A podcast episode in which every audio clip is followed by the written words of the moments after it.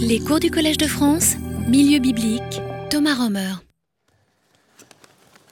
On n'est pas très loin de la Pâque, euh, ou Pessah, donc euh, je pense la fin de la première partie de ce cours est tout à fait dans, une bonne chronologie. Donc euh, je vais vous parler aujourd'hui de l'origine euh, de l'instauration de la Pâque. Mais évidemment, on ne peut pas parler de la Pâque sans parler de qu'est-ce qu'il faut dire, euh, du passage de la mer ou de la sortie. Donc vous allez voir qu'il y a plusieurs, plusieurs manières de voir ce qui se passe au moment ou après la Pâque. Donc vous vous souvenez, nous avons vu la semaine dernière la logique de, de l'histoire des plaies qui vont un peu en crescendo avec deux théologies assez différentes.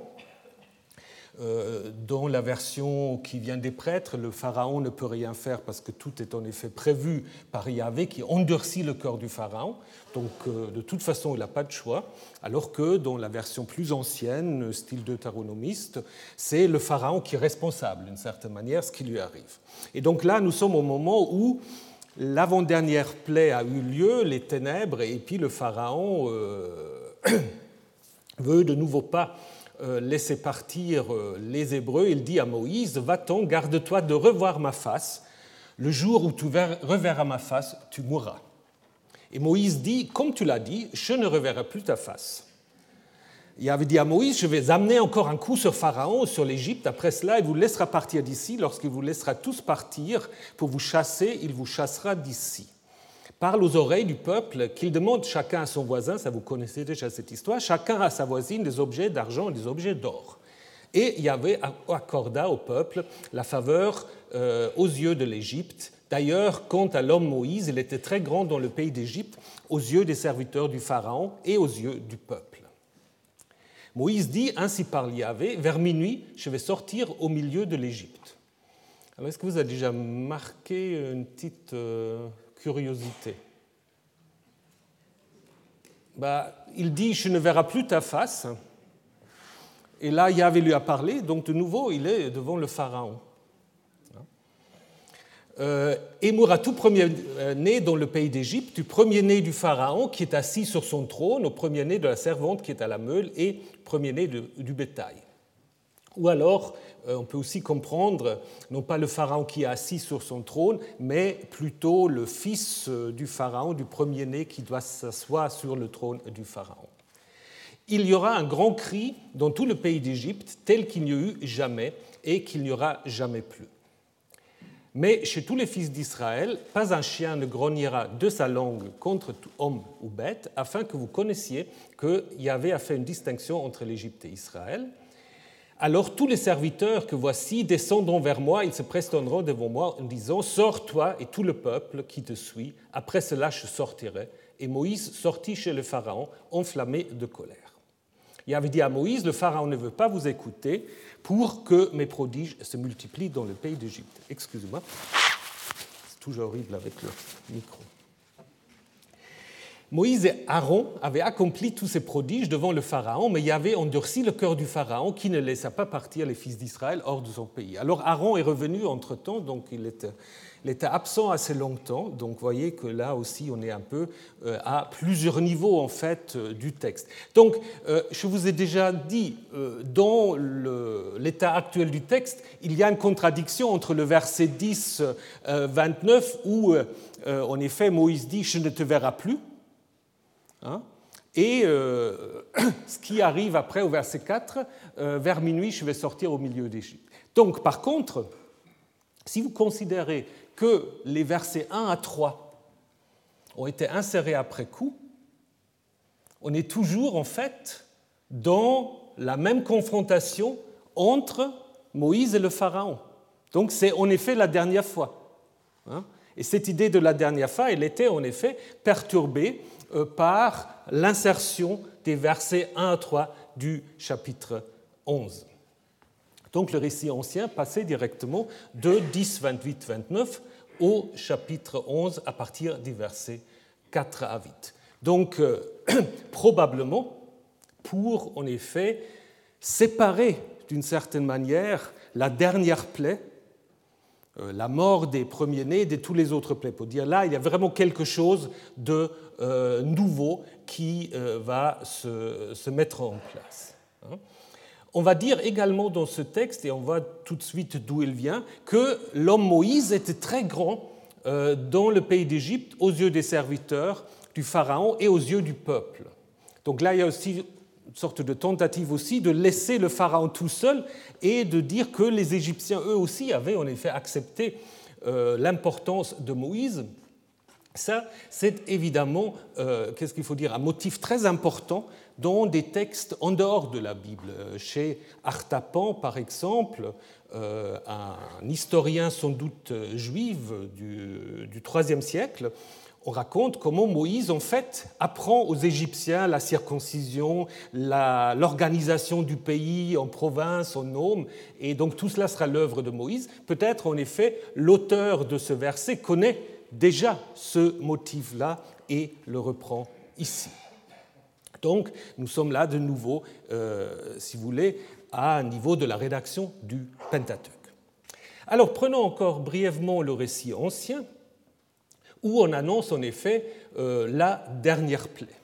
Donc la mort des premiers-nés de tout le monde, on va dire du Pharaon, jusqu'à la servante la, moins importante, hein, celle qui a la meule, et même le euh, bétail. Là, évidemment, si vous situez ça dans un contexte d'idéologie royale euh, égyptienne, il y a là bien sûr aussi une sorte de contestation euh, d'une idée égyptienne, puisque vous savez que pour les Égyptiens, le pharaon ne meurt pas. Hein. le pharaon ne meurt pas, donc sa famille non plus. Le pharaon, après euh, sa mort, va être accueilli par les dieux, ici Isis qui accueille euh, Pharaon, et donc il est séparé des autres humains. Donc ce qu'annonce Moïse ici, c'est aussi une sorte de renversement de l'idéologie égyptienne, comme quoi le pharaon aurait en fait un statut euh, différent des autres humains. Alors nous arrivons maintenant à l'instauration de la Pâque, et c'est très curieux, parce que tout doit se faire maintenant de manière très très vite. L'impression, voilà, euh, les choses vont se bousculer, mais non. Maintenant, on va d'abord avoir un long discours de Yahvé à Moïse et à Aaron, ces mois-ci sera pour vous le sommet, le roche en hébreu, le sommet des mois. Il sera pour vous le premier des mois de l'année.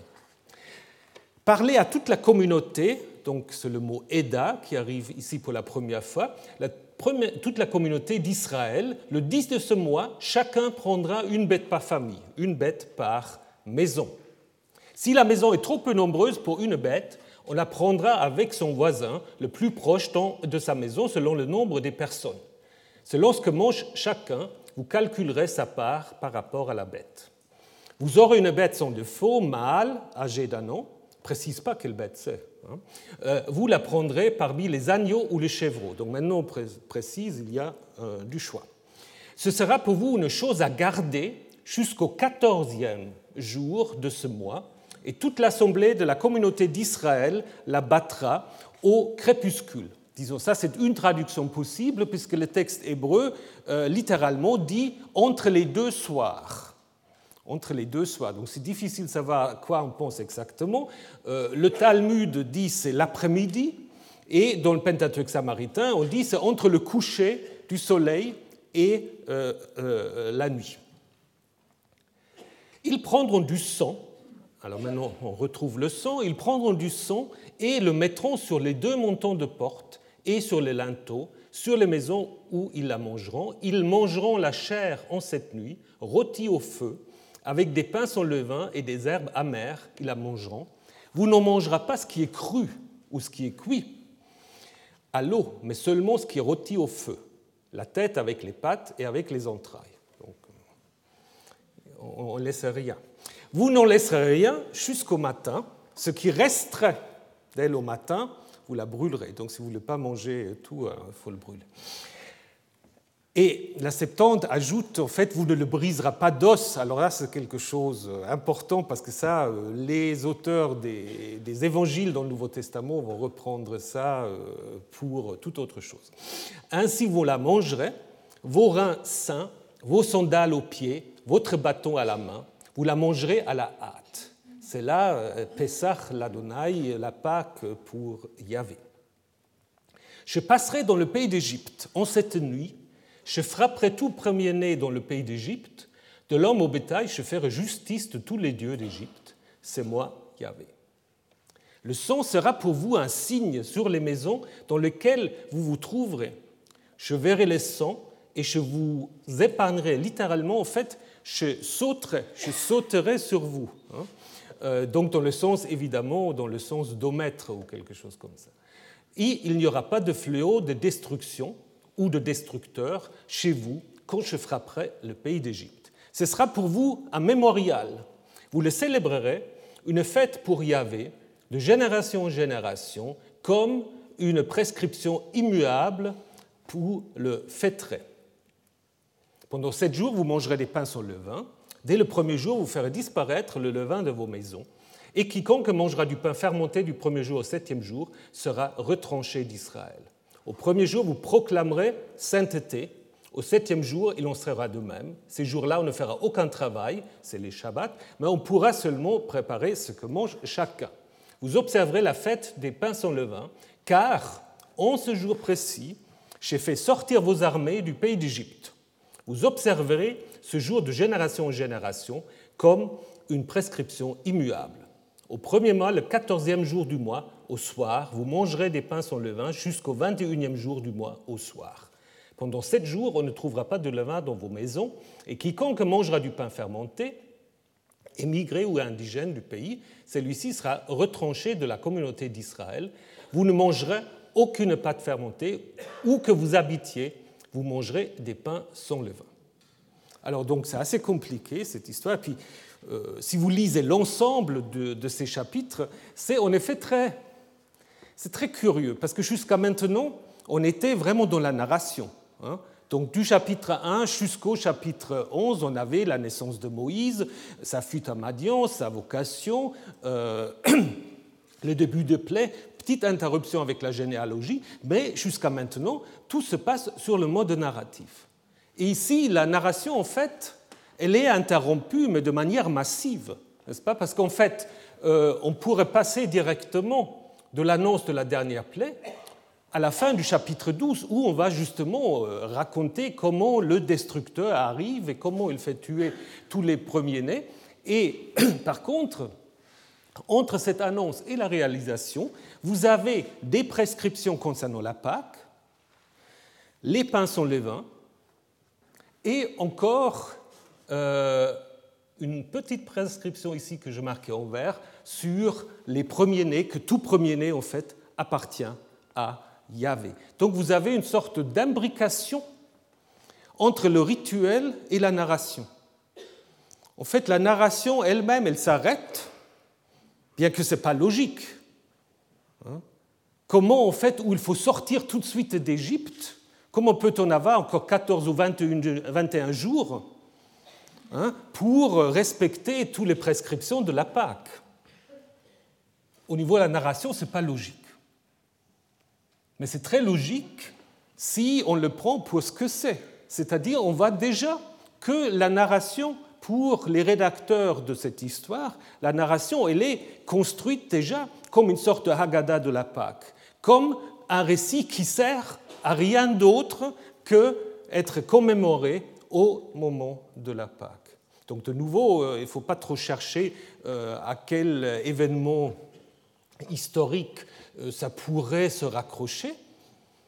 Si vous voulez un point de, de, raccordement, ça se raccroche en fait à la Pâque et au pain sans levain qui, comme vous le voyez, encadre en fait ou, interrompt, selon la position qu'on veut prendre, interrompt en fait l'histoire ancienne, parce qu'on peut très bien montrer en fait que l'histoire ancienne elle ne connaissait pas la Pâque. L'histoire ancienne avait en effet simplement l'annonce de la dernière plaie et la réalisation suivi immédiatement de la sortie d'Égypte. Hein. Donc c'est des rédacteurs postérieurs qui ont pris cette histoire ancienne de la sortie d'Égypte à la suite de la mort des premiers-nés et y ont intégré le rituel de la Pâque, déjà combiné avec un autre rituel, qui sont les pains sans levain, auquel on a encore ajouté une troisième idée, qu'on retrouve aussi dans d'autres textes euh, législatifs de, de, la Torah, à savoir l'idée que tout premier-né appartient à Yahvé, ce qui pose aussi toutes sortes de problèmes après. Donc, après, euh, ce sont toutes sortes de rédacteurs, mais comme on n'a pas trop de temps, je vous fais grâce de tous ces rédacteurs. Il y en a beaucoup, hein, donc il y en a beaucoup, ça je vous le dis, qui euh, ont intégré plusieurs éléments. Euh, ce qui est important pour les deutéronomistes, c'est surtout ces questions de, répétition. Donc il faut dire à ton fils, comme on le trouve notamment au chapitre 13.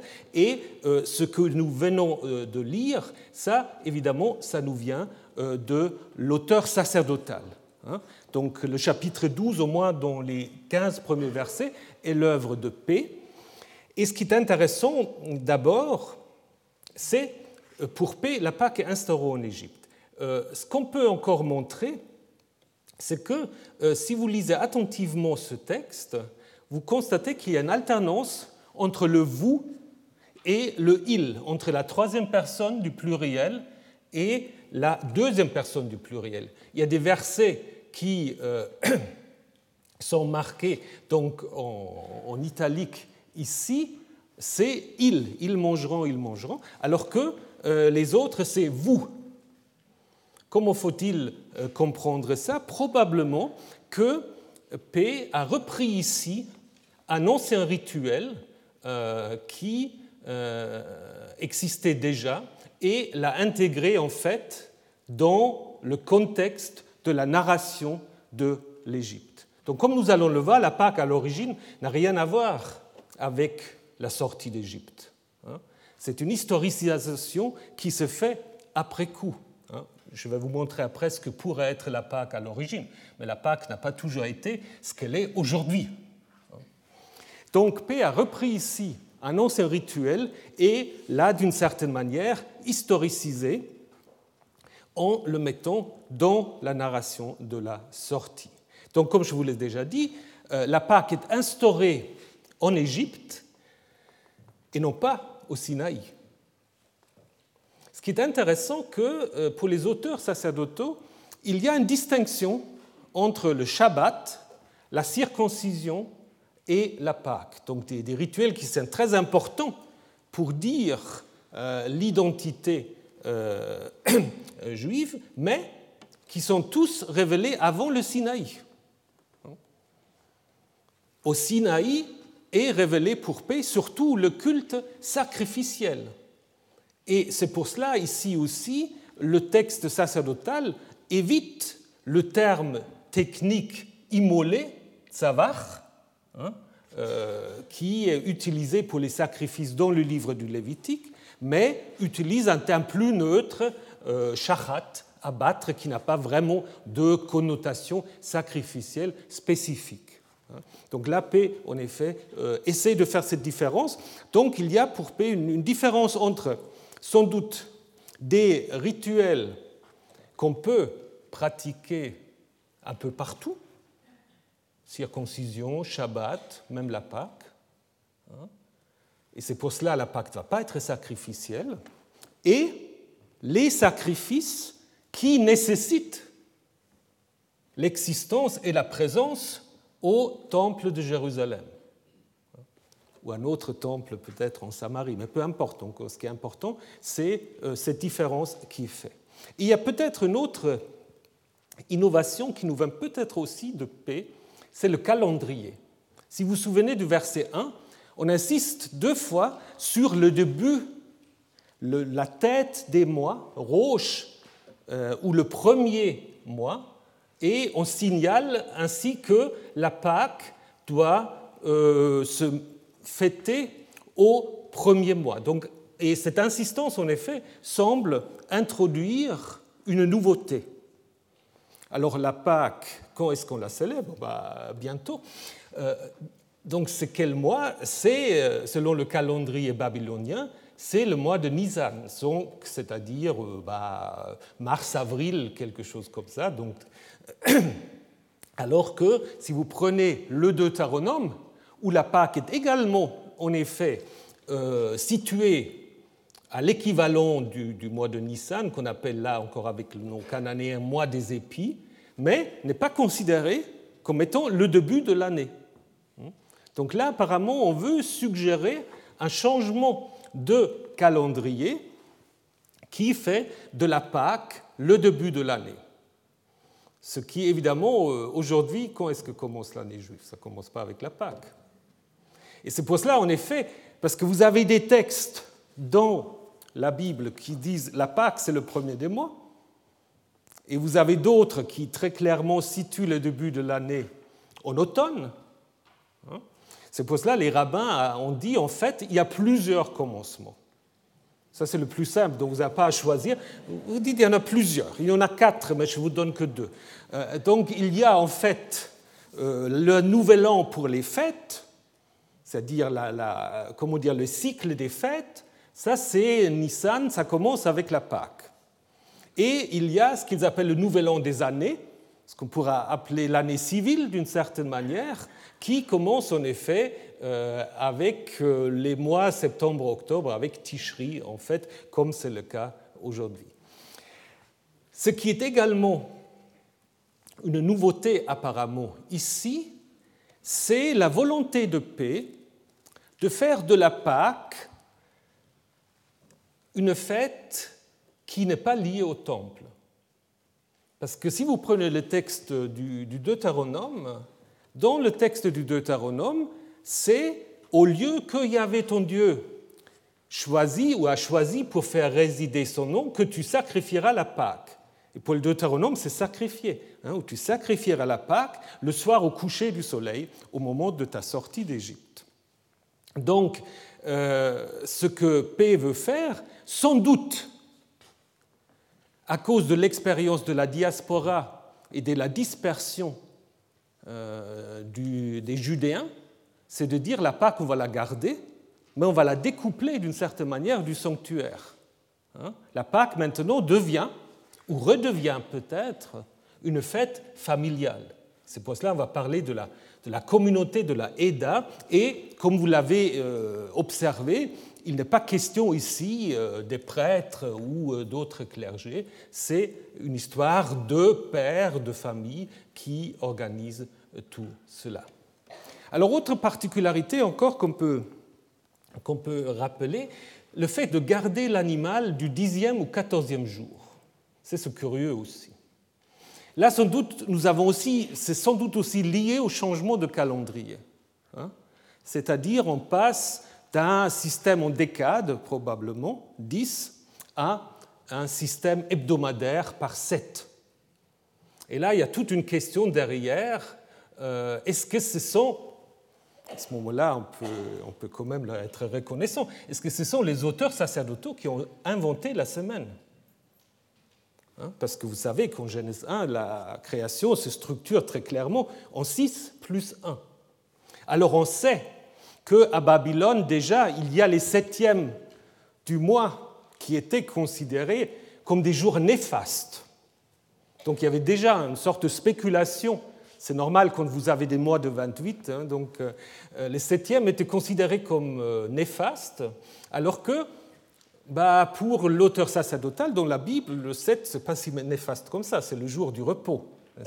Donc on peut se poser la question si là, derrière, nous n'avons pas aussi un peu de polémique anti-babylonienne, c'est-à-dire de reprendre l'idée du sept, hein, aussi peut-être de faire du Shabbat, qui probablement est d'abord une fête de la néoménie, donc euh, du, euh, euh, du mois de, la nouvelle lune, et d'en faire une semaine. Et du passage du 10 au 14 pourrait encore, d'une certaine manière, rappeler ce changement de calendrier. Ce qu'on a fait également ici, c'est qu'on a lié la Pâque avec les matzot, avec les pains sans levain. Donc on voit très bien aussi que d'abord on parle que de la Pâque et après on parle des pains sans levain. Donc là auparavant aussi on avait deux coutumes à l'origine indépendants, mais qui sont déjà en fait liées dans un texte en dehors de la Bible qui est très très utile, euh, c'est ce qu'on appelle le papyrus de Pâques d'Éléphantine. Donc Éléphantine, je vous en ai parlé plusieurs fois, donc euh, c'est là, dans cette île, dans le Nil, où nous avons une communauté euh, donc judéenne en partie aussi, qui écrit des lettres à, Jérusalem et à Samarie. Et dans une des lettres qu'on appelle le, papyrus pascal, bah, on a déjà euh, cette idée de la fusion de Pâques et Matzot. Et comme c'est un texte qu'on peut dater, contrairement au texte biblique où c'est toujours plus compliqué, euh, ben là, euh, nous avons au moins un terminus aquo, ad quem, pardon, à partir duquel ça doit être déjà en effet établi. Parfois, on se pose la question si dans l'histoire de Deutéronome, on aura ajouté Matzot après coup, donc à ce moment-là, le lien aurait été fait euh, plus, euh, plus tard que le Deutéronome. Il y a de toute manière aussi quelques différences. Hein. donc je voulais juste vous montrer si, et ça c'est aussi pour que vous rendez compte un peu de la, de la logique même de la Torah, on a conservé en fait par rapport à la Pâque des, prescriptions euh, qui ne sont pas identiques, n'est-ce pas? En Exode 12, on dit qu'il ne faut pas, euh, il faut brûler ce qui n'est pas consommé, donc on permet d'une certaine manière quand même de faire des restes, alors que dans Deutéronome on dit simplement on ne peut pas faire des restes, n'est-ce pas?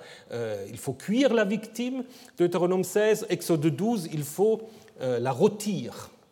Ou alors, on dit c'est en hâte que tu es sorti d'Égypte, donc il faut faire vite parce que c'est en hâte. Et par contre, dans Exode 12, il faut dire il faut la manger vite.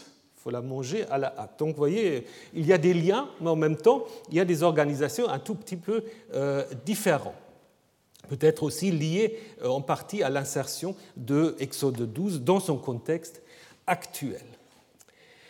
Euh, l'idée de la Pâque, telle qu'elle est, expliquée par les discours divins, euh, se base sur une étymologie qui met le mot euh, hébreu Pessah en lien avec une racine passach, sauter, disons danser, mais sauter, sautiller. Hein. Et donc l'idée c'est Yahvé épargne les Israélites à cause du sang, donc ils sautent euh, sur les premiers-nés euh, d'Israël. Et puis cette étymologie en anglais, vous l'avez encore, Passover. C'est exactement cette idée que vous avez, euh, vous avez dans le texte hébreu. Et je voulais quand même vous montrer quelque chose de tout à fait contemporain, dont je ne sais pas très bien quel est le lien précis avec euh, le rituel de la Pâque, c'est une coutume euh, qui existe au nord de l'Espagne, où vous avez, euh, dans la semaine de carême, un homme qui est, qui est déguisé en colacho, donc c'est le diable ou un démon, et qui saute, qui saute sur des enfants qui viennent de naître, sur des bébés on n'a pas trop d'explications. Il y a toute une organisation euh, qui veut interdire cette coutume parce que parfois le pauvre il, tombe sur les, pauvres enfants. Donc ça c'est pas très pas très drôle pour les enfants. Donc on trouve ça un peu cruauté quand même. Mais j'ai un peu regardé d'où ça vient et on trouve pas trop. Mais est-ce que ça ne pourra pas venir d'une certaine lecture en fait euh, du récit de la Pâque, n'est-ce pas? Donc euh, que cet homme en fait joue un peu le destructeur. Hein, qui euh, saute au-delà des enfants. Mais on ne le sait pas. Simplement, je trouve que ça va bien avec l'explication étymologique que le texte sacerdotal veut donner de Pessah. Il faut toujours se poser la question est-ce que c'est le sens premier ou non? Ça, c'est évidemment plus, plus difficile. pour P, le sang, évidemment, a une fonction euh, ici de protection. Hein, de protection. Et donc, euh, nous avons déjà vu en fait que le son était utilisé dans l'histoire très curieuse de l'attaque, curieuse de l'attaque de Yahvé, où Moïse a attaqué, où le son a également joué un rôle, qui prépare d'une certaine manière cette idée du destructeur qui semble d'abord désigner une sorte de, démon qui est au service de Yahvé, mais qui après est d'une certaine manière identifié à Yahvé, comme c'est aussi le cas dans d'autres textes euh, de la, de la, Genèse, où la même racine euh, détruire est utilisée donc pour Yahvé. Mais surtout, ce qui est important, euh, comme je vous l'ai déjà dit, ce que fait P ici, c'est l'insertion du rituel dans le narratif. C'est-à-dire on on quitte vraiment le récit. Quand on dit vous, on s'adresse plus du tout aux contemporains de Moïse ou à Moïse même. On s'adresse en fait aux auditeurs pour leur dire voilà ce qu'il faut faire. C'est-à-dire où vous avez en effet une sorte de structure où le récit est encadré par des prescriptions qui s'adressent en fait aux euh, lecteurs ou aux auditeurs plutôt euh, du texte.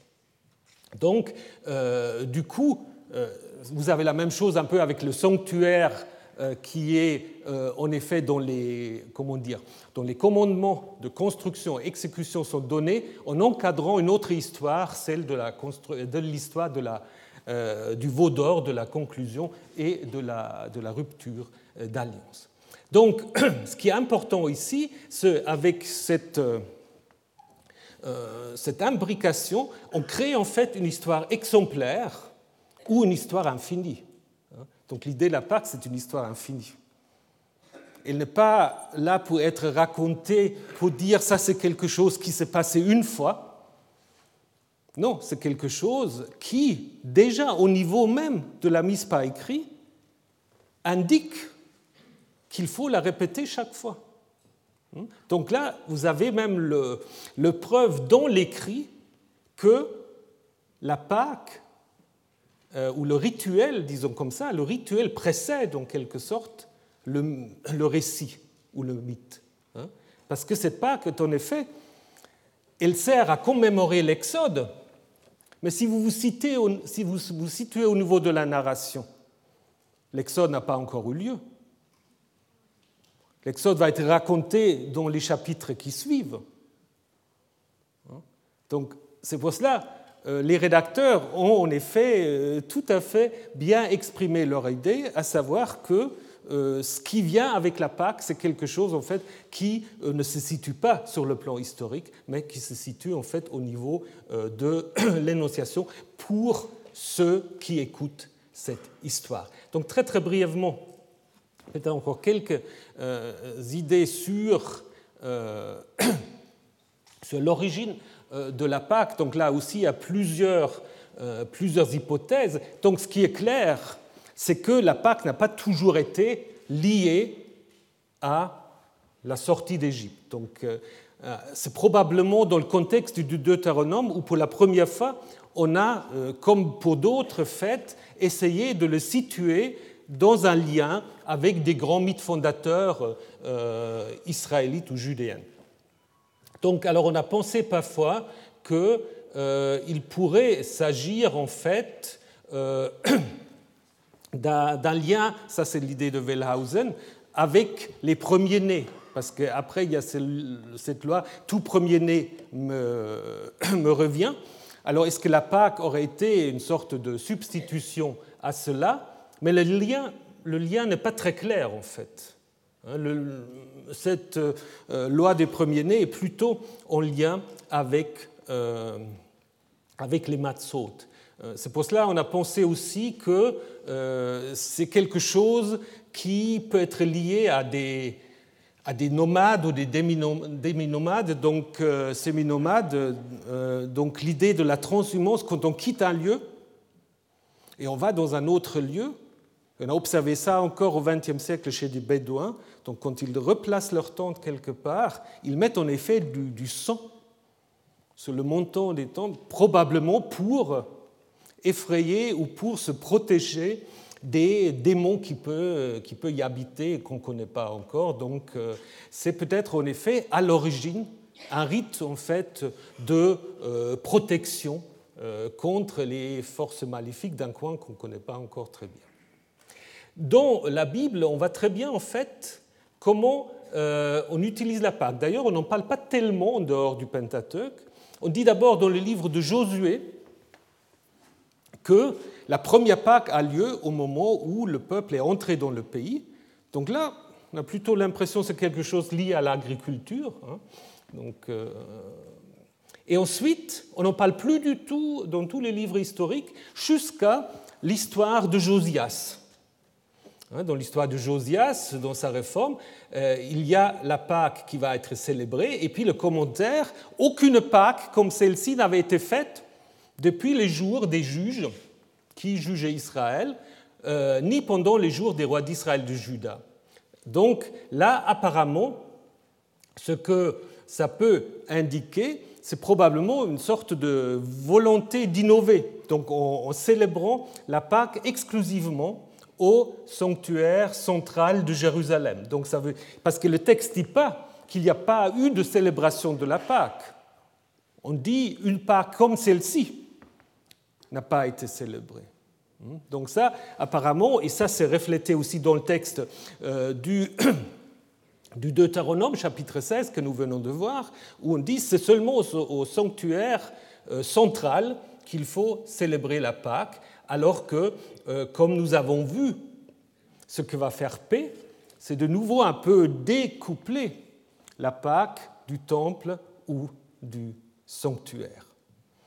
Et ce qui va arriver après la destruction du deuxième temple euh, en l'an 70, où il n'y a plus de lieu justement de, de, temple de toute façon et de sacrifice, les rabbins vont en effet introduire la distinction entre la Pâque d'Égypte, Pesach Mitzrayim, et la Pâque ordinaire. Et ce que le judaïsme va célébrer, évidemment, ou célèbre bientôt, c'est euh, la, Pâque de tous les jours, disons, de, chaque année, contrairement aux Samaritains, contrairement aux Samaritains qui, en effet, euh, continuent à sacrifier l'agneau pascal sur le mont Carizim, ce qui attire toujours un certain nombre de touristes, ce qui parfois n'est pas toujours très... Enfin bon. Voilà, donc ce qui, euh, est surtout euh, important après dans le judaïsme, et ça vous le connaissez tous, donc on va développer euh, à la place du, sacrifice ou de la mise à mort de l'animal le seder, c'est-à-dire un récit qui est d'une certaine manière déjà préparé par les textes bibliques, où déjà en fait le mythe est intégré dans le récit, Hein, mais, ou, pardon, le rite est intégré dans le mythe, mais en même temps, on montre aussi que le rite, en fait, précède le mythe. Alors, peut-être on va sauter, comme la Pâque, on va sauter l'histoire euh, de la dernière plaie, parce qu'en fait, de toute façon, on l'a déjà vu ce qui, ce qui va arriver, n'est-ce pas euh, tout se passe en effet comme ça a été annoncé. Euh, les premiers-nés égyptiens meurent. Évidemment, ça reprend aussi, bien sûr, toute cette difficulté en fait, de l'époque euh, au niveau des naissances. Donc, euh, des naissances sont toujours difficiles et certains disent la moitié des enfants meurent ou au moins la, mère meurt. Donc, c'est quelque chose de, dramatique qui est là, évidemment, par l'intervention de Yahvé, ça devient à 100%, c'est-à-dire, en fait, l'idée, c'est qu'il n'y a plus d'avenir pour l'Égypte. Et cela va être en effet confirmé d'une certaine manière dans un texte dont je voudrais quand même vous parler un tout petit peu, euh, le miracle de la mer, euh, qu'on peut appeler soit l'historisation d'un mythe ou la mythologisation d'une histoire. C'est au choix, c'est-à-dire, parce que vous avez les deux, vous allez comprendre tout de suite, il y a vraiment les deux. Je vous lis très brièvement le texte. Il arriva lorsque Pharaon laissa partir le peuple que Dieu ne les conduisait pas sur le chemin du pays des Philistins, bien qu'il fût proche, car Dieu disait, de peur que le peuple ne change d'avis lorsqu'ils verront une guerre et qu'ils ne retournent en Égypte. Dieu fit tourner le peuple par le chemin du désert en direction de la mer des gens, et c'est en cinq sections, difficiles à traduire, ou euh, bien armées, que les fils d'Israël étaient montés du pays d'Égypte. Moïse prit les ossements de Joseph avec lui. En effet, pour faire prêter serment, il avait fait prêter serment aux fils d'Israël, disant Dieu s'occupera certainement de vous et vous fera monter mes ossements d'ici avec vous. Ils partirent de Sukkot et ils campèrent à Étam, à l'extrémité du désert. Quant à Yahvé, il marcha devant eux pendant la journée une colonne de nuée pour les guider sur le chemin, et la nuit en une colonne de feu pour briller pour eux, afin qu'ils puissent marcher jour et nuit. La colonne de nuée ne s'écartait pas pendant le jour, ni la colonne de feu de nuit devant le peuple. Yahvé dit à Moïse Parle au fils d'Israël, qu'il retourne et qu'il campe devant Pi-Harirot, entre Mictol et la mer devant Baal-Zephon, vis-à-vis de lui, vous camperez près de la mer. Pharaon dira au sujet des fils d'Israël Ils sont en train d'errer dans le pays, le désert les a enfermés. J'endurcirai le cœur du Pharaon et les poursuivra. Je me glorifierai par Pharaon et par toute son armée, et l'Égypte connaîtra que c'est moi Yahvé. Ils firent ainsi. On informa le roi d'Égypte que le peuple s'était enfui. Et le cœur du Pharaon se retourna contre le peuple. Ils dirent Qu'avons-nous fait? En effet, nous avons laissé partir Israël de notre service. Il attela son char, son peuple, il l'avait pris avec lui. Il prit six cents chars de choix et tous les chars d'Égypte et des écuyers sur chacun d'eux. Et il avait endurci le cœur du Pharaon, le roi d'Égypte, et il poursuivit les fils d'Israël, les fils d'Israël sortant à main levée. L'Égypte les poursuivit et les rattrapa alors qu'ils campaient près de la mer, tous les chevaux et les chars du Pharaon, ses cavaliers et son armée près de Pi-Hahiroth, devant Baal-Sephon. Pharaon s'était approché les fils d'Israël vers les yeux, et voici l'Égypte était en route derrière eux. Ils eurent très peur, et les fils d'Israël crièrent vers Yahvé. Ils dirent à Moïse, ils crient vers Yahvé, mais ils dirent à Moïse, n'avait-il pas de tombeaux en Égypte pour que tu nous aies pris pour mourir dans le désert? Que nous as-tu fait en nous faisant sortir d'Égypte? Donc le mécontentement commence très tôt. N'est-ce pas ceci que nous avons dit en Égypte? Laisse-nous pour que nous servions l'Égypte, car mieux vaut pour nous servir l'Égypte que mourir dans le désert. Moïse dit au peuple Ne craignez pas, mettez-vous en place et regardez le secours de Yahvé qu'il accomplira pour vous aujourd'hui. Vous qui voyez l'Égypte aujourd'hui, vous ne le verrez plus jamais. C'est Yahvé qui combattra pour vous, et vous, vous resterez tranquille. Yahvé dit à Moïse Pourquoi cries-tu vers moi? Est-ce que Moïse a écrit vers Yahvé? Parle aux fils d'Israël pour qu'ils se mettent en marche. Et toi, lève ton bâton et étends la main sur la mer et fonds-la. Les fils d'Israël viendront au milieu de la mer sur la terre sèche. Quant à moi, je vais endurcir le cœur de l'Égypte, ils poursuivront, et je me glorifierai par Pharaon, par toute son armée, et par ses chars et ses cavaliers. L'Égypte connaîtra que c'est moi Yahvé quand je me glorifierai par Pharaon, par ses chars et par ses cavaliers. Vous voyez des, des refrains. L'ange de Dieu partit, marchant devant le camp d'Israël, il alla derrière eux, la colonne de nuée partit devant eux et se plaça derrière eux. Elle vint entre le camp de l'Égypte et le camp d'Israël. Elle était nuée et ténèbres, c'est un texte assez compliqué, euh, on n'a pas trop le temps de le discuter, et elle éclaira la nuit, et on, et l'on ne s'approcha pas l'un de l'autre toute la nuit. Moïse étendit sa main sur la mer, et Yahvé repoussa la mer par un vent d'est puissant toute la nuit. Il mit la mer à sec, les eaux se fondirent. Et les fils d'Israël vinrent au milieu de la mer sur la terre sèche, et les eaux étaient pour eux une muraille à leur droite et à leur gauche. Et l'Égypte les poursuivit, ils vinrent derrière eux, tous les chevaux du Pharaon, ses chars, ses cavaliers, vers le milieu de la mer. Il arriva à la veille du matin que Yahvé regarda vers le camp de l'Égypte, dont la colonne de feu et de nuée, et il mit en désordre le camp de l'Égypte il bloqua. Donc là, il faut vraiment lire il bloqua et pas il enleva, parce que s'il enlève les roues, ils ne peuvent, plus, euh, peuvent plus bouger. Donc là, il y a un problème textuel. Il bloqua les roues de ses chars et ils conduisirent avec difficulté. L'Égypte dit Je dois m'enfuir devant Israël, car il y avait combat pour eux contre l'Égypte. Il y avait dit à Moïse Étends ta main sur la mer, que les eaux reviennent sur l'Égypte, sur ses chars et sur ses cavaliers. Et Moïse étendit sa main sur la mer, et la mer revint à l'approche du matin à son endroit habituel. L'Égypte est en train de s'enfuir à sa rencontre et Yahvé culbuta l'Égypte au milieu de la mer. Les eaux revinrent et ils couvrirent les chars et ses cavaliers, les cavaliers de toute l'armée du Pharaon qui les avait poursuivis dans la mer. Il n'en resta parmi eux pas un seul. Mais les fils d'Israël avaient marché sur la terre sèche, au milieu de la mer, et les eaux avaient été pour eux une muraille à leur droite et à leur gauche. En ce jour-là, Yahvé sauva Israël de la main de l'Égypte et Israël vit l'Égypte morte sur le bord de la mer. Israël vit la grande main que Yahvé avait déployée contre l'Égypte. Le peuple craignit Yahvé et ils crurent en Yahvé et en Moïse, son serviteur. Voilà, vous connaissez cette histoire, mais vous la connaissez peut-être pas dans tous les détails. Bon, on ne va pas faire tous les détails. Euh, elle a une structure, quand on la prend telle qu'elle, elle a une structure euh, pas trop compliquée. Il y a beaucoup de répétitions, ça vous l'avez vu. Hein. donc, euh, c'est pour cela aussi, c'est une indication que ce texte a été lu de voix haute, n'est-ce pas? Peut-être même avec un chœur qui avait chaque fois dit voilà les chars de Pharaon, ses cavaliers, ses chars, alors que le narrateur continue, c'est tout à fait possible. Il faut vous imaginer ça de manière tout à fait.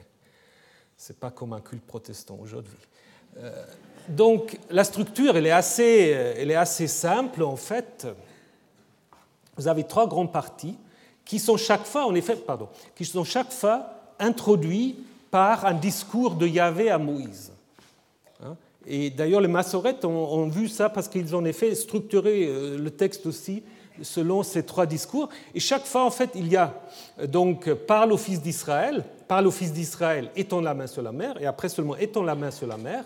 Yahvé combattra pour vous à la fin, à la fin du deuxième discours contre l'Égypte, et on retrouve le contre l'Égypte à la fin. Donc vous voyez que le discours au milieu, il fait un peu la charnière entre les deux autres discours. Hein.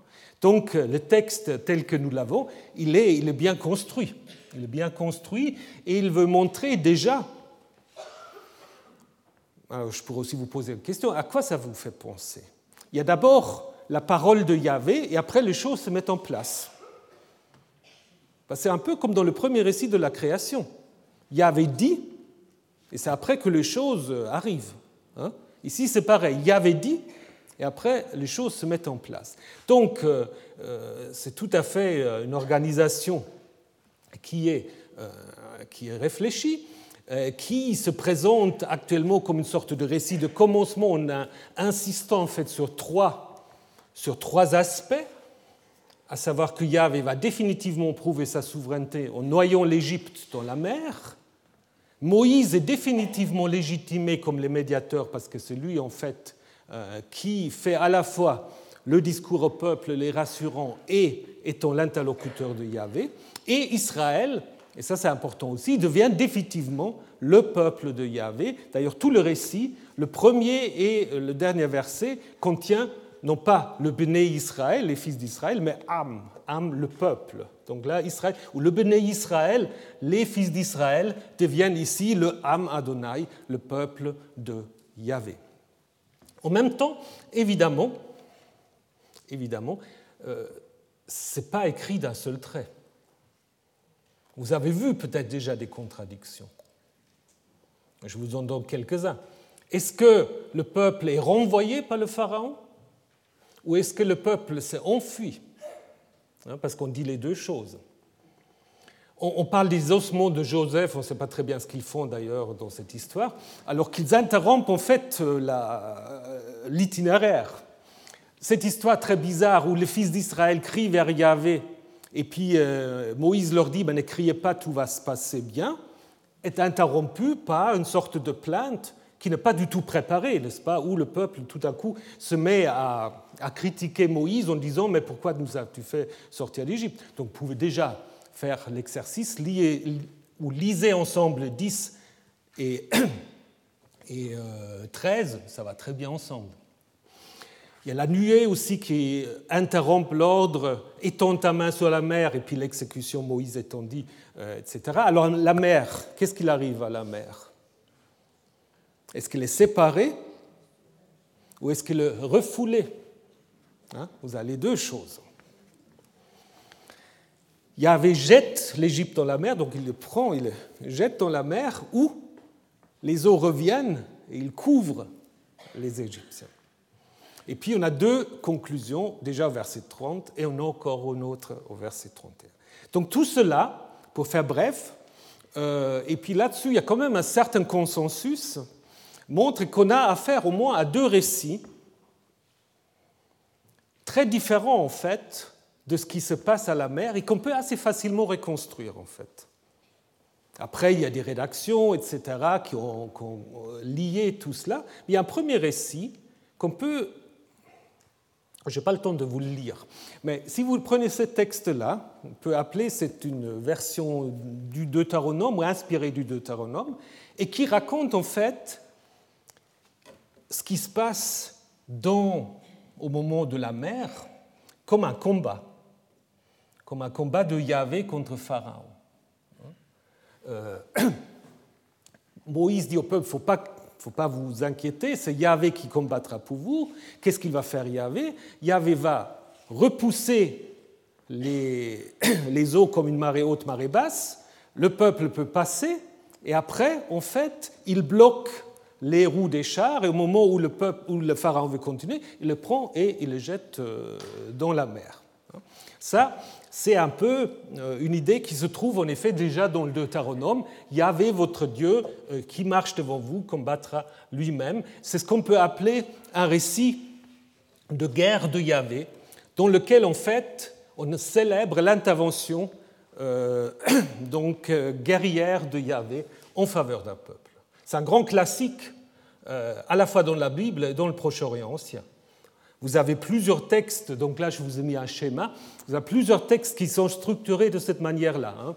Euh, Exode 14, euh, Josué, l'histoire des juges, Samuel 7 et encore dans le livre des chroniques, toujours un peu avec la même idée.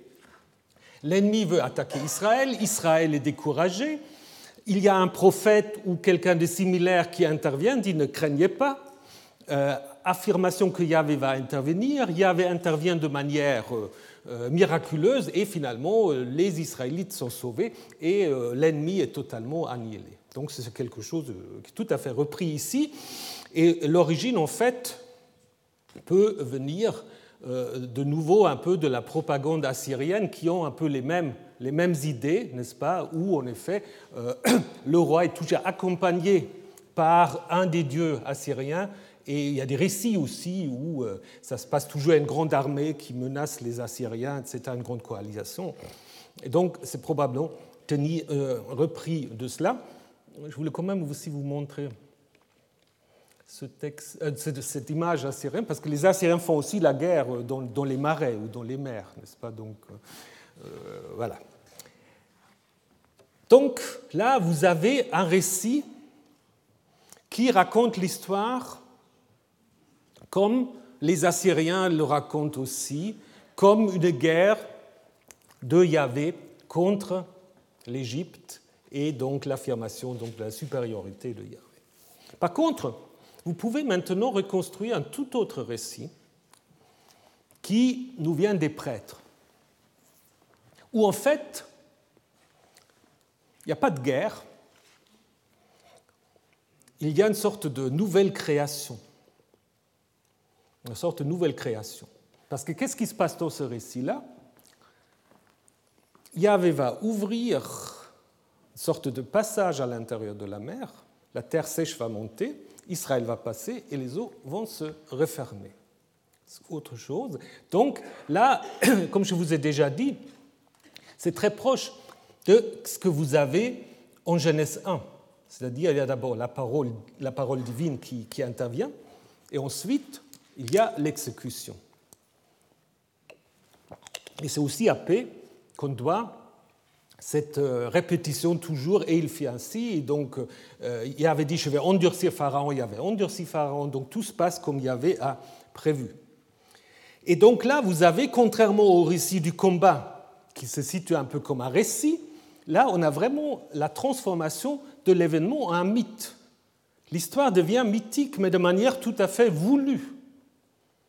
P en fait un mythe. Pourquoi? Parce qu'il reprend les mêmes mots qu'on va trouver dans l'histoire de la création et dans l'histoire du déluge. D'abord, on a en fait euh, la, racine baka, séparer, fondre. Le même terme utilisé en Genèse 1-2 lorsque Dieu sépare les eaux pour que puisse euh, se mettre en place en fait le euh, firmament. De même, Yavasha, la terre sèche, hein, c'est en effet le même thème qui est utilisé en fait en Genèse 1, lorsque euh, les eaux séparées va apparaître en effet la terre sèche qui permet de mettre en place l'habitat dans lequel les créatures peuvent vivre. Et dans le déluge, pardon, c'est également ce qui réapparaît à la fin du déluge. Également, l'expression euh, Betochamayam, au milieu de la mer, c'est également un terme qu'on va retrouver en Genèse 1, 6, où on parle justement de l'avènement de, de la terre, de, euh, de l'endroit habitable. Et en même temps, on peut dire aussi, donc ça c'est très clair, donc euh, là, euh, l'auteur sacerdotal présuppose d'une certaine manière que ceux qui entendent ce récit, qu'ils connaissent le récit de la création. Ils savent en effet ce que ça veut dire, la terre sèche Yavasha. Ce n'est pas un terme très très fréquent. La séparation. Et il y a plus encore. Il y a encore une sorte de procession presque. Parce qu'on dit que les eaux forment une muraille à la gauche et à la droite d'Israël. Alors là, il faut savoir en effet que la gauche, ce mot, en hébreu, peut désigner le nord et la droite, yamin, peut désigner le sud. Alors si la gauche désigne le nord et la droite le sud, vous êtes orienté par rapport à l'est. Hein. donc vous regardez vers l'est, donc vous passez en fait de l'ouest à l'est, donc de la mort à la vie, parce que vous savez qu'en effet, euh, dans le Proche-Orient ancien, l'ouest c'est là où le soleil se couche, Hein, où il y a les enfers, euh, et puis l'Est, c'est là où il y a la vie, où le soleil se lève. Donc, en fait, ce que met en place ici, c'est vraiment une sorte de, procession de la mort à la vie, hein, de l'ouest à l'est, rappelant d'une certaine manière la course du soleil ou aussi euh, l'agencement euh, de certains temples que nous avons euh, également en Grèce surtout, mais aussi dans le Proche-Orient ancien. Donc c'est vraiment l'idée d'un passage de la mort à la vie. Donc vous voyez comment on a en effet combiné avec d'autres éléments qu'on n'a pas le temps maintenant de, discuter, euh, en fait, de manière très très différente d'imaginer ce qui se passe au moment du miracle de la mer. Et ce qui est très intéressant, si vous regardez, je vous ai déjà parlé à plusieurs, plusieurs occasions de Doura Europost, cette synagogue qui a tous ces magnifiques euh, euh, peintures de scènes bibliques. Là, vous avez en fait la sortie, euh, la sortie d'Égypte. Mais avec trois Moïse, en fait. Moïse est représenté trois fois. Ici, il est suivi d'une armée, il y a deux colonnes. Alors, est-ce que c'est les deux colonnes de, feu On ne sait pas, mais en fait, Moïse, là, est suivi de l'armée. Il a son bâton, mais qui est un bâton apparemment ici de guerre. Euh, et donc, ça encadre, en fait, là, la première scène, où, en fait, l'exploit, c'est de jeter ou de noyer les, les Égyptiens dans la mer. Alors qu'ici, vous avez une deuxième scène où nous sommes plutôt dans la séparation. Il y a une main euh, divine, apparemment, ou des mains divines qui séparent et qui font là, on voit vraiment un passage au milieu de la mer où le peuple peut en effet passer. Donc apparemment, euh, l'artiste était de manière consciente et inconsciente, c'est toujours difficile de savoir, mais il était quand même conscient qu'il y a au moins deux manières de raconter ce qui se passe euh, au moment de la sortie d'Égypte et qu'il ne faut pas forcément choisir. D'ailleurs, les rédacteurs ont mis les deux, récits euh, euh, ensemble. Alors, bon, quelques mots encore sur l'origine de cette tradition du miracle euh, de la mer. Qu'est-ce qu'on peut présupposer? Il y a beaucoup de récits de guerre où on raconte des traversées difficiles, hein, des fleuves ou aussi des lacs ou, des mers. Connaissez aussi Charybde et Scylla, où les argonautes peuvent passer, mais parce qu'ils sont, euh, assistés par les dieux aussi. Hein. Euh, mais à l'origine, il y a probablement, et ça l'année prochaine nous le verrons plus en détail, puisqu'il y a un psaume qui suit le chapitre 14, euh, où en effet, derrière le fondement même, c'est probablement en fait ce très très ancien combat euh, d'un dieu contre la mer. Hein, vous avez ça à Ougarit, où euh, Baal euh, va vaincre Yam, mais déjà Marie Adou aussi va vaincre la mer.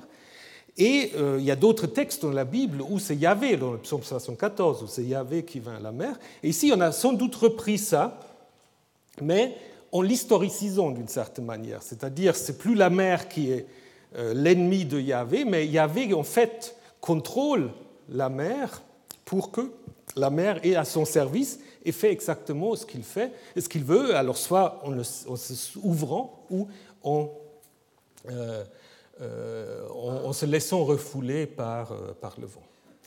La question de la géographie, où est-ce que ça s'est passé? Ça, ça passionne toujours beaucoup de gens. Alors si vous avez deux minutes, je vous dis qu'on ne peut rien savoir, mais je vais quand même vous le... il, y a, plusieurs, parce qu'en fait le texte indique le texte indique plusieurs euh, localisations. Donc, euh, les récits deutéronomistes qui reprennent le récit ancien, là, on parle de sous-côte, sous-côte qui est probablement, euh, qui est probablement Pitom, et Etam, qui peut-être est la même chose, c'est-à-dire qu'on a en fait inventé un peu des noms, où on serait en fait ici, donc ce qui est marqué, ce qui est marqué en bleu, euh, donc là, c'est un peu la reprise de ce qu'on a vu au chapitre 1, n'est-ce pas, où Pitom, en fait, euh, se trouve dans le Wadi Tumilat et on sera passé là entre les lacs amers qui font assez, assez joli comme mer des gens, donc euh, ça, pourrait être ça. pour les auteurs sacerdotaux, ils parlent de Pihahirot, on ne sait pas du tout où c'est. par contre, Migdol, on connaît très bien. Migdol, c'est en effet un lieu où se trouvent des exilés, disons des exilés, des juifs qui sont partis de Judée euh, au moment des Babyloniens et qui s'installent, dit le livre de Jérémie, à Migdol. Et Baal Zephon, euh, c'est une sorte de filiale de Baal euh, qui est aussi vénérée en Égypte et qu'on peut aussi localiser ici. Hop, ah, j'étais trop vite, non? Voilà, ici sur euh, le lac Serbonis. Donc il y a une sorte de, euh, de, passage euh, près de la Méditerranée entre le lac Serbonis et la mer. Baal Safon sera là. Donc on aurait l'idée pour paix sera peut-être de passer par là. Hein. et finalement, on parle encore de Yamsouf. Alors Yamsouf, c'est quoi? Alors on dit c'est le maire des roseaux, puisque en égyptien, souf ou soufi, c'est euh, euh, le roseau, les gens. Et un archéologue, égyptologue autrichien Bitak a dit ben voilà, maintenant je vais vous reconstruire l'exode originel. Alors pour lui, en fait, il dit ils sont partis de Avaris. donc pour lui, évidemment, Ramsès dont il est question au chapitre 1, c'est l'ancienne capitale euh, de donc Kantir ou euh, Tel Daba. Donc euh, ici, il serait parti par là. La route des Philistins, c'est donc la route d'Horus qui, voilà, qui commence ici, qui après va par là. Mais comme cette route, dit-il, est en effet surveillée par des forts et par des, gardes frontières, il faut qu'il tourne un peu à droite et qu'il passe à travers justement des lacs, du lac Bala, qui, selon lui, pourrait tout à fait aussi correspondre à Yamsouf, c'est-à-dire une sorte de, région euh, de marais euh, où on peut quand même, si on connaît les chemins, secrets, on peut connaître. Alors là, de nouveau, ça pose la même question, toujours la même question. Euh, est-ce que c'est d'abord une histoire rationnelle qui a été augmentée ou est-ce que d'emblée on veut dire tout autre chose, n'est-ce pas? Et je pense que le problème de cette reconstruction, même si elle est quelque part plausible, le problème de cette reconstruction, c'est qu'il faut être sûr qu'un auteur du 7e siècle sait que Ramsès, c'est Avaris. Et ça, je ne suis pas sûr du tout. Donc je pense que nous avons plusieurs géographies. D'autant plus que Yamsouf ne veut pas toujours dire la mer des roseaux. Hein, Yamsouf, euh, bon, euh, par exemple, lorsqu'on parle de Salomon, euh, on dit que Salomon, en fait, va faire une sorte de port à Elat, et on appelle la mer Yamsouf. Donc, Yamsouf serait donc ici. Hein, donc, et puis la Septante aussi comprend Yamsouf comme la mer Rouge. Hein, donc l'ensemble en fait de la séparation entre les deux péninsules ici, ou disons entre l'Afrique et la péninsule arabique. Donc la question déjà c'est de savoir à quoi pense l'auteur quand il pense euh, au Yam Souf, parce que Souf ça pourrait être aussi euh, être mis en rapport avec une racine hébreu qui veut dire la fin, le bout. Donc une mer qui marque la fin de quelque chose, qui ira assez bien ici, n'est-ce pas? C'est un peu le bout de, cette grande mer qui, continue. Donc c'est difficile de savoir. Et en Exode 15, mais ça nous le verrons l'année prochaine, en Exode 15, c'est clairement euh, une mer mythologique. Donc Yamsouf, ce n'est pas toujours et à tout endroit la mer des gens. Hein. Donc il y a certainement un intérêt pour la géographie, mais il y a aussi la volonté d'enraciner cette euh, géographie dans la, comment dire, dans, le vécu des destinataires. Et ça, c'est un peu comme, vous connaissez tout ça, les dix commandements, non? Vous avez déjà vu? Alors il faudrait, il faudrait une fois le, faudrait une fois le revoir, donc je vous ai juste mis un petit extrait, mais il n'y a pas le son. si vous voulez rester, vous pouvez rester. En deux minutes, vous voyez comment la mer s'ouvre. Alors, je voulais juste vous, vous remercier et puis aussi vous annoncer, je crois, on vous a donné en fait euh, les, euh, les indications pour le colloque où on va parler entre Dieu et les hommes, anges, démons et d'autres, qui aura donc lieu le 19 au 20 mai, euh, ici, au même endroit. Euh, si vous n'avez pas reçu de, programme, vous pouvez le trouver sur le site euh, très très facilement. Pouvez aussi vous inscrire, si vous ne l'avez pas encore fait, euh, dans une sorte de mailing list et vous avez toutes les actualités en lien non pas seulement avec l'Exode, mais aussi avec d'autres choses qui pourraient, qui pourraient vous intéresser. Voilà. Alors pour l'Exode, on, se reverra l'année prochaine où on va en effet continuer à suivre les aventures de Moïse et les autres. Voilà. Bon après-midi. Retrouvez tous les contenus du Collège de France sur www.colège-2-france.fr.